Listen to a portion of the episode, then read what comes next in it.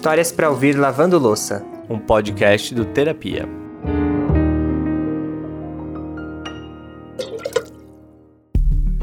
Ei, você que está nos ouvindo, complete a frase. Terça-feira é dia de. Vai, gente, é sério, completa. É claro que é dia de encarar a pia da cozinha com seus dois companheiros fiéis dessa árdua tarefa. e é claro que a gente tá com uma história aqui muito legal para você ouvir enquanto tá esfregando esse fundo aí da panela aqui, ó. Hum. Tá todo engordurado que eu tô vendo. Hoje a gente vai conhecer o André, o jovem de Jaú, interior de São Paulo, que teve uma ideia daquelas que mudam o mundo para melhor. E não é exagero não, viu? Ouve só. Como eu sempre é, frequentei muito esses espaços, né? Porque eu, eu gosto muito de estar em contato com a natureza, então sempre quando eu vou fazer uma caminhada, andar de bicicleta, eu procuro é, passar por esses parques, por esses locais mais arborizados. Então, essa sujeira que, que o pessoal larga nesses locais acaba, tipo, sempre me incomodou. Então, foi aí que eu comecei a, a pensar na possibilidade de eu e em um momento que eu tava sem fazer nada e coletar esses resíduos. Aí eu postei no, no Facebook pedindo ajuda e o grupo foi crescendo, né? E hoje o grupo tem aí cerca de 60, 70 pessoas no grupo do WhatsApp. A história de hoje vem mostrar pra gente a importância de se mobilizar para um bairro melhor, uma cidade melhor e, por que não, um planeta melhor. Vamos juntos entrar nessa mobilização? Bora! Eu sou o Lucas Galdino. E eu, Alexandre Simone, e esse é o Histórias para Ouvir Lavando Louça. O André tem hoje 24 anos, mas tudo começa há uns 3, vai. Quando ele estava naquela dúvida natural dos jovens quando estão no período do vestibular, sabe? Ele tinha acabado de começar a cursar geografia na Unesp, mas não curtiu muito porque teve que mudar de cidade e aí decidiu voltar para Jaú e procurar uma graduação por lá mesmo. E é aí que entra o ambientalismo na vida do André. Isso porque ele encontrou na FATEC de Jaú o curso de Tecnologia em Meio Ambiente e Recursos Hídricos. Esse curso chamou a atenção dele, e eu acho que não é só pelo nome grande, não. E como tinha, tem esse curso de tecnologia em meio ambiente e recursos hídricos na FATEC, eu quis é, ver o que, que era e entender um pouco mais. Eu comecei, prestei o vestibular e comecei a fazer. Passei e comecei a fazer o curso.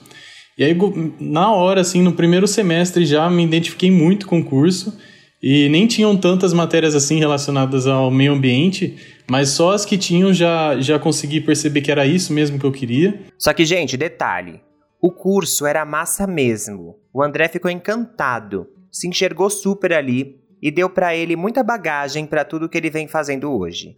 Mas foi o trote da faculdade que despertou algo no André, acredita? E já no primeiro semestre, eu lembro que a gente chegou lá na faculdade, a, o trote assim foi meio que sair pelas ruas do bairro onde a faculdade fica e coletar os resíduos que ficam jogados na rua, né?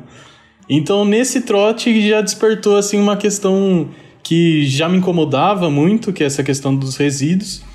Então eu comecei a pensar, né? Por que não eu é, não saio por aí coletando os resíduos que, que ficam principalmente na margem de rio, é, nos córregos da cidade, no lago que tem aqui.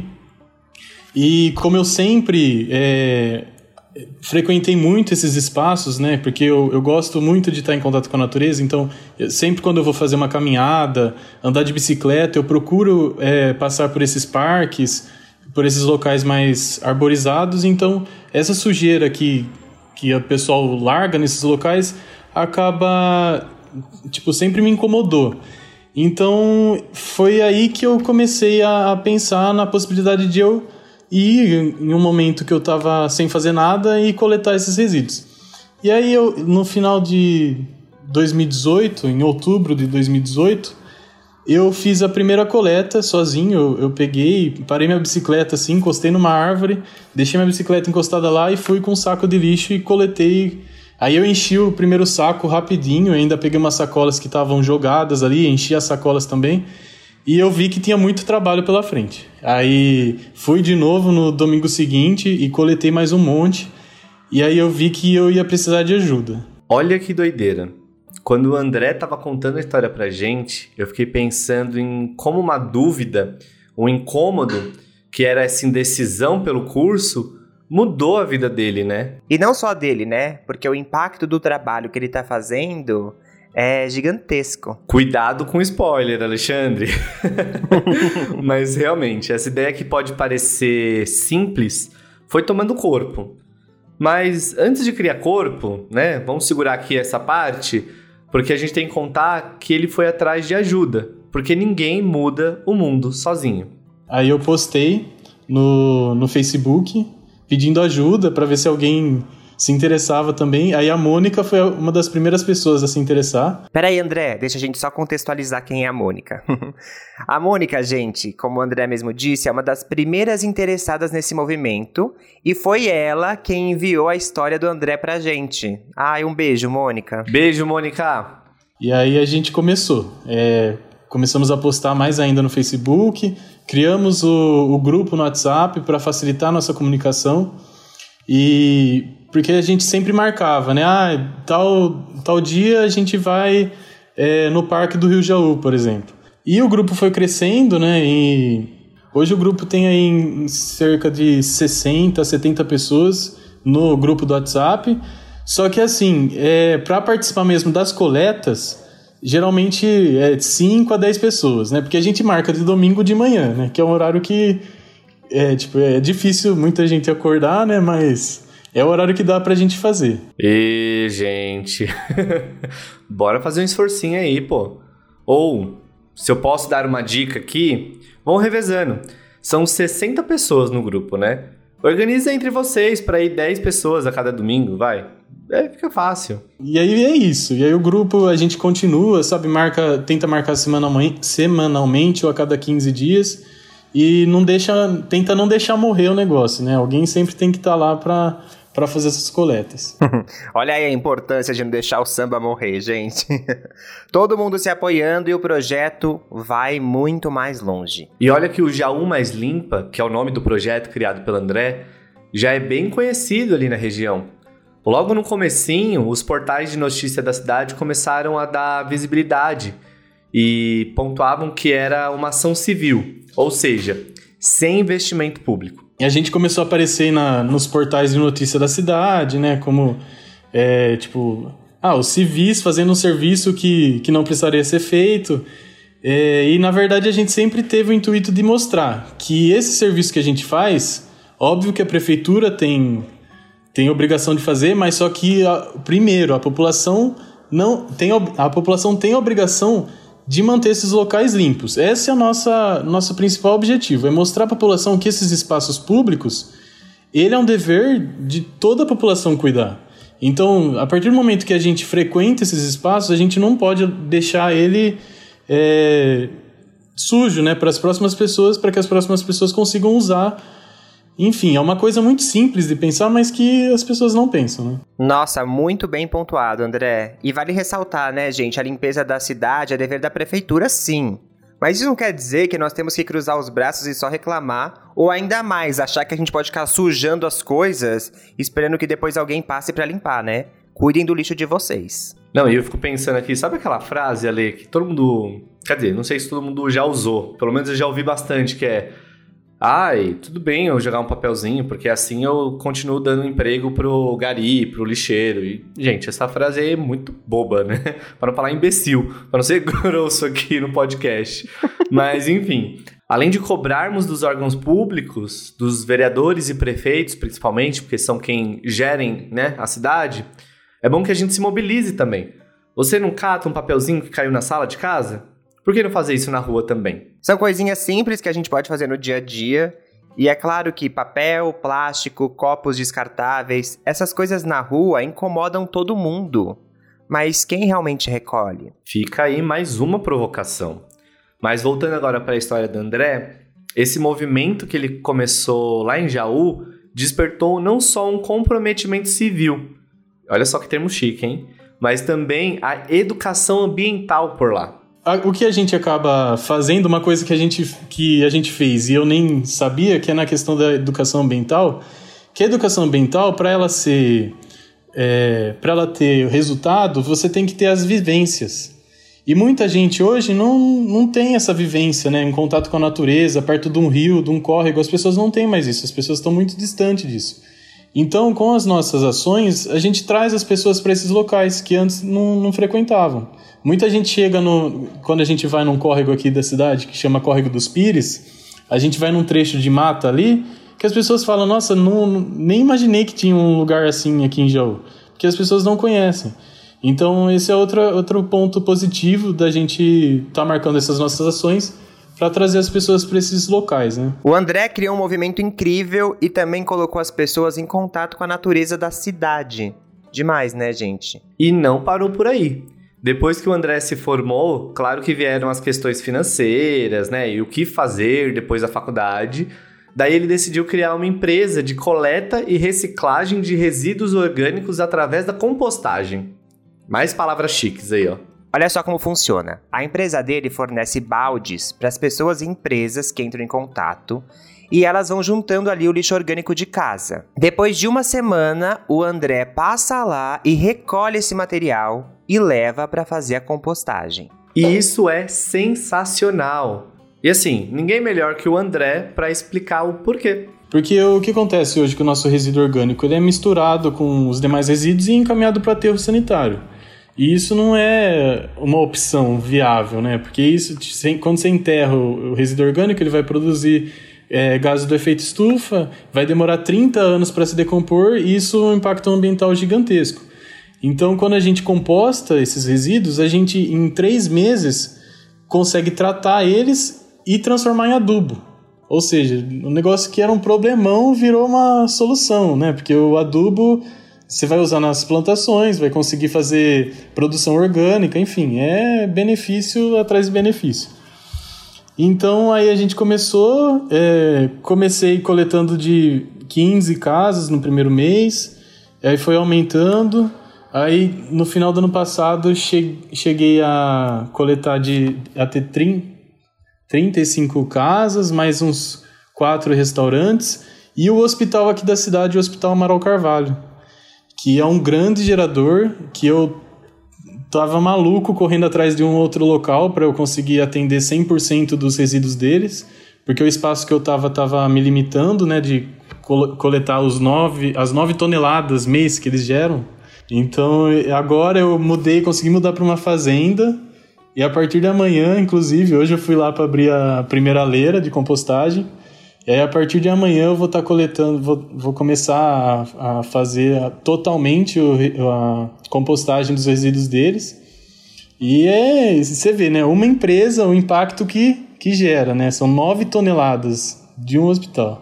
É muita coisa. Gente, calma. Vocês têm noção? 9 toneladas. Eu queria falar, tipo, de um jeito que dá para sentir o peso. 9 toneladas. E só do hospital da cidade. Gente, pra vocês terem uma noção, assim, só para vocês imaginarem o que é 9 toneladas, um elefante pesa mais ou menos aí 4.000, 4.500 quilos, que são 4 toneladas, né? Seria então o peso de dois elefantes. Cara, é muita coisa, é muita coisa. Então, imagina o tanto de empresa grande que produz esse tanto de resíduo orgânico e não destina ele corretamente. Imagina quantas toneladas vão para os aterros. A gente falou lá no começo que a história do André era de uma ideia que muda o mundo. Agora tá explicado por quê, né?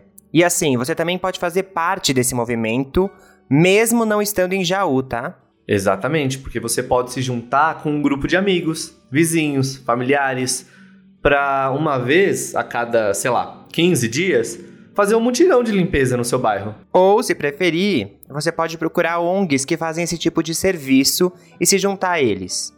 Uma que você pode ir atrás de mais informações é a Limpa Brasil, que tem um trabalho incrível nesse sentido. Isso, eles participam do Dia Mundial da Limpeza, que acontece todo 17 de setembro. E acontece sim, em muitos lugares do Brasil afora, tá? Inclusive do mundo também. E para você saber mais, é só entrar no site limpabrasil.org. A gente vai deixar o linkzinho também na descrição do episódio para você clicar lá. E se você quiser entrar nessa onda maravilhosa da compostagem, você também tem algumas opções. Fala aí, André. O mais simples é o, é o minhocário, né? Que a gente consegue ter em casa, é, é muito simples, é gostoso, né? Porque é uma coisa mais para você fazer na sua casa e você produzir o seu próprio adubo é muito legal. E, e tratar o seu resíduo, né, no, na sua casa é muito legal isso. E aí, só que o minhocário ele é restrito, né? Você não pode colocar é, cascas de frutas cítricas, por exemplo, é, sobras de alimento cozido, você não pode. Na compostagem termofílica você pode.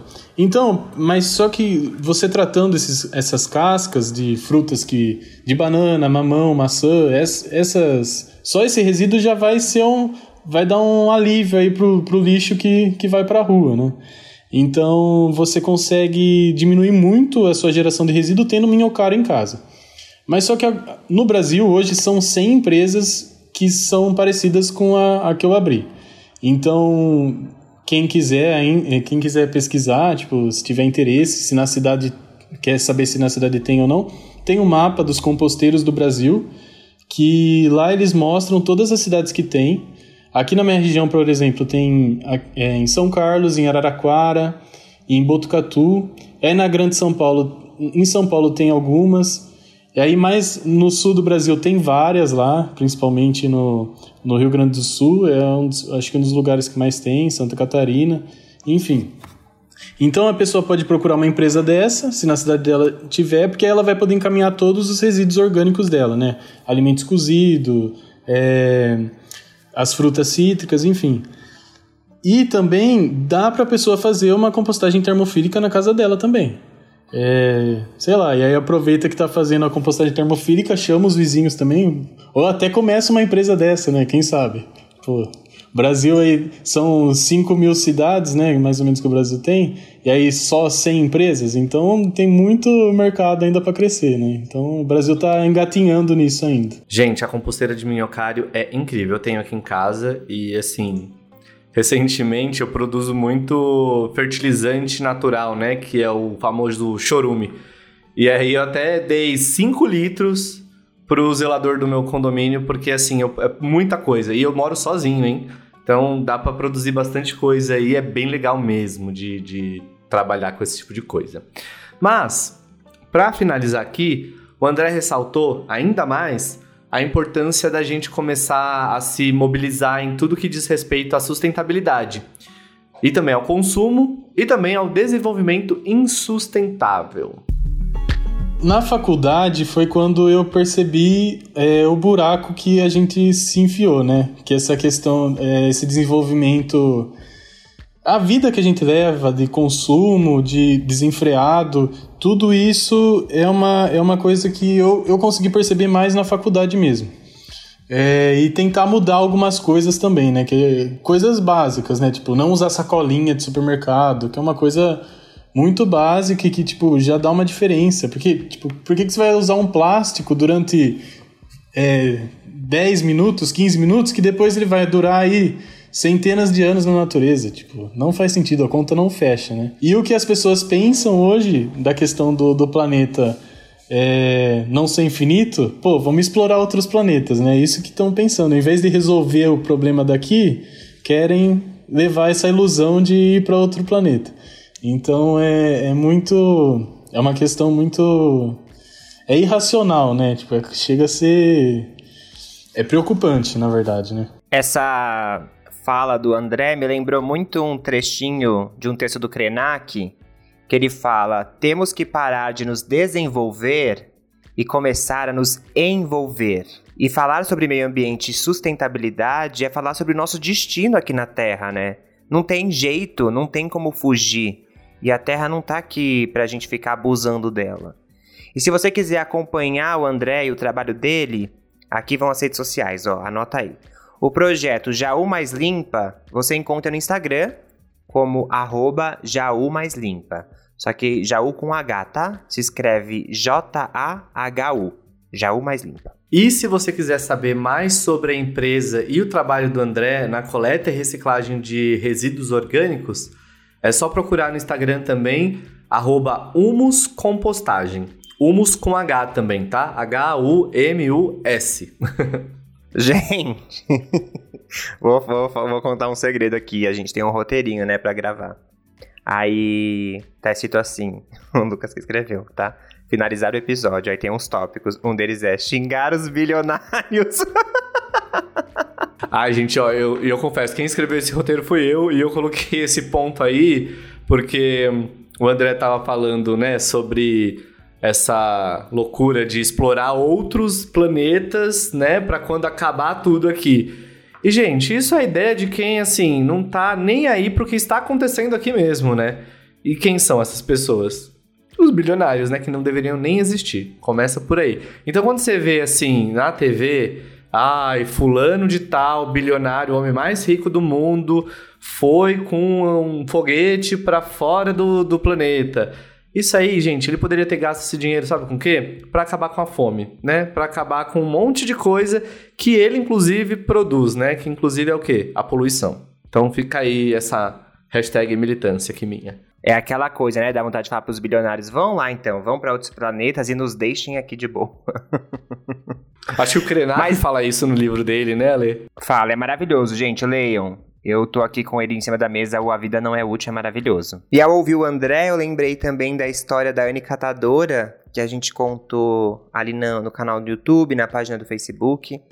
E ela nos alerta né, da importância do trabalho dos catadores de recicláveis, principalmente nas grandes cidades, que a gente gera muitos resíduos. Importante a gente reconhecer esse trabalho e, inclusive, remunerar esse trabalho. Né? Tem muita gente que acha que pode chamar o catador e acha que está doando os resíduos, né? É um trabalho que precisa ser remunerado. E fiquei pensando na importância da gente cuidar. A gente é responsável pelos resíduos que a gente gera. É... E é importante lembrar disso no dia a dia, né? Total, Ale. E uma coisa, ó, cozinha é um lugar que gera muito resíduo. Eu não falei lá da minha composteirinha aqui. Eu reduzi aí, ó, três quartos do que eu produzia. E hoje eu tenho uma lixeirinha super pequenininha ali na cozinha e falando de cozinha, o que, que eu queria fazer esse link aqui? Não sei nem se, vai, se deu certo. Porque eu queria falar da sua louça. Ale, puxa a orelha do pessoal aí, vai. Oh, tá chegando no final e você ainda não acabou a louça, meu? Ó, oh, 20 minutinhos não deu tempo. Vai. Enquanto a gente dá tchau, você encerra a pia, tá bom? Só seca o dedinho rapidinho aí no paninho de prato. Já nos dá cinco estrelas se você estiver ouvindo no Spotify, tá bom? A gente merece.